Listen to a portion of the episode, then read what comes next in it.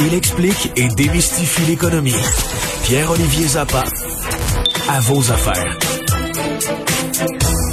Bonjour Pierre-Olivier. Salut Mario. on a des vols d'identité, des faux comptes à la PCU. On a eu ce matin des faux masques, des faux vaccins vendus. Et là maintenant, des faux restaurateurs. Nous vivons à l'ère du faux, Mario. Oui, vraiment. Et, ce soir, à, l'émission À vos affaires, 18h30, euh, on s'est intéressé à l'identité des restaurateurs qui s'affichent sur des populaires sites de livraison comme DoorDash, Uber Eats, euh, Skip the Dishes. Euh, vous savez, vous êtes de plus en plus nombreux euh, en temps de pandémie à commander votre souper, par exemple, sur Internet. Et euh, souvent, lorsqu'on navigue sur ces plateformes bien connues, on a l'impression que ce sont tous des restaurateurs certifiés avec un permis de restauration, des gens qui ont un restaurant, qui préparent ça dans des cuisines, avec des gens expérimentés. Mais détrompez-vous, parce qu'on a découvert qu'il y avait de nombreux faux restaurateurs des gens comme toi et moi, Mario, qui s'improvisent euh, chefs et qui préparent dans la cuisine de leur appartement des repas qu'ils vendent ensuite C'est quoi, ils, s'inventent un nom, puis un menu, puis tout ça, puis ils font mettre ça sur, euh, sur DoorDash, mettons? La cuisine de Mario pourrait, par exemple, offrir euh, du poulet que tu ferais frire à la maison et ensuite tu places tu t'ouvres un compte sur un site comme Uber Eats tu appelles ça les cuisines de Mario euh, beau restaurant. Ça me prend juste, quelques, prend juste quelques boîtes de, de, styrofoam, des sacs en papier brun, puis euh... des beaux petits sacs en papier brun, et ensuite tu peux livrer ça. Et, et ça soulève de véritables questions parce que dans l'enquête qu'on a menée, on, s'est rendu justement euh, dans, dans une de ces euh, dans un dans un édifice à condo à Montréal qui s'affiche comme un restaurant en ligne avec de belles photos là, des, des, des photos léchées, de beaux burgers, de beaux plateaux de frites, etc. Et là, quand on se met à gratter un peu, c'est pas évident, c'est pas écrit sur Internet. T'as vraiment l'impression que c'est un restaurant. Mais quand tu te mets à gratter, à chercher des adresses et à te rendre sur place, tu t'aperçois qu'il n'y a aucun signe de restaurant. Et on a confronté un de ces restaurateurs du dimanche qui euh, nous expliquait, écoutez, euh, moi, euh, je fais ça pour arrondir les freins de mois. Le soir, quand les enfants sont couchés, je cuisine des burgers avec ma femme, puis on les livre un peu partout.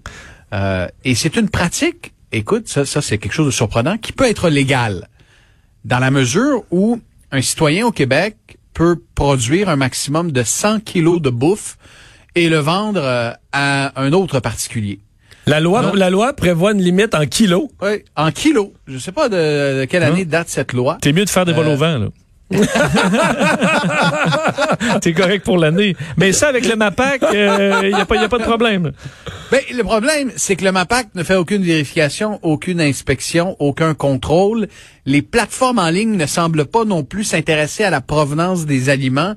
Du moins, il y a plusieurs faux restaurateurs comme ça euh, qui s'affichent. Euh, et je suis persuadé qu'il y a bien des gens, en regardant l'émission, en l'écoutant sur Cube Radio ce soir, qui vont être surpris euh, et qui vont peut-être regarder leurs factures par le passé ou vont être plus vigilants parce que c'est impossible de savoir exactement, à moins que vous connaissiez bien le restaurant. Je veux dire, si vous commandez du Burger King sur Uber Eats, euh, c'est un Burger King qui va vous livrer. Mais si vous ignorez la provenance du repas, il faut faire attention. Mm. Euh, d'ailleurs, on aura un, expert à l'émission. En fait, ça peut, être, ça peut être très bon. C'est juste que t'as pas t'as pas les certifications de, des inspecteurs des cuisines puis de la propreté puis tout ça. Ben, remarque que dans des restaurants, les inspecteurs vont pas toujours partout. Tu peux avoir des mauvaises surprises aussi parfois. Mais là, t'as pas d'inspection du tout. T'as aucune norme sanitaire. T'es même pas sûr que les, équipements, etc., sont conformes. Est-ce que tu, euh, tu n'as aucune garantie que le poulet que tu commandes, c'est c'est du poulet en fait? Hmm. Euh, donc ça soulève ça soulève des questions et c'est un phénomène qui est pas limité à un seul restaurant. Il y a plusieurs plusieurs établissements comme ça qui se trouvent sur des, sites populaires. Tu parleras aussi du sujet du jour, évidemment le départ de Claude Julien et de sa retraite. Ben, Claude Julien avait tout un contrat, hein, 5 millions de dollars par saison. Et dans une certaine mesure, on va expliquer euh, que le congédiement de Claude Julien par Marc Bergevin, c'est une décision de sport, mais c'est aussi une décision financière. Parce que Claude Julien s'était négocié un contrat de 5 millions de dollars américains par saison. Ça, ça veut dire à peu près 70 000 par match pour une saison régulière de 82 matchs. Alors, c'est un contrat qui l'a placé à l'abri d'un congédiement hâtif pendant longtemps. Il lui reste à peu près une saison et demie de contrat, l'équivalent de 7 millions et demi de dollars que le Canadien va devoir lui verser. Alors, c'est certain que dans la décision de US. Bergevin, US. C'est 9 millions, madame. Ouais, c'est certain que Marc Bergevin aurait pu le congédier l'an passé. Là. Vous vous souvenez les séries de défaites, là, huit matchs sans victoire. Il y en a eu deux séquences comme ça l'an passé. Il aurait pu le congédier l'an dernier, mais là, si tu dis, écoute, je vais payer un gars dans le vide 5 millions de dollars pendant trois ans, euh, c'est quelque chose. Un an et demi, c'est moins souffrant. c'est moins souffrant, puis je pense que il a fait un rapport coût-bénéfice et il estime que les le congédiement en vaut la chandelle. Et probablement que le nouvel entraîneur Dominique Duchamp, qui était déjà dans l'équipe, probablement qu'on a augmenté son salaire avec la promotion, mais, mais rien, rien de comparable ou rien de proportionnel ou rien de ce qui s'approche de ce qu'on avait donné à Claude Julien pour le convaincre de venir à l'époque. Claude Julien avait un contrat blindé et c'est probablement ce qui lui a permis de, de faire peut-être une saison de plus avec euh, le Canadien. Ça le protégeait en quelque sorte d'un congédiement actif.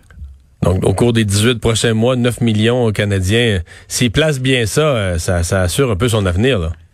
Ouais, il pourrait s'acheter pas mal de bitcoin avec ça, Mario. Ouais. risqué, ça, ces jours-ci, semble-t-il. Oh que oui!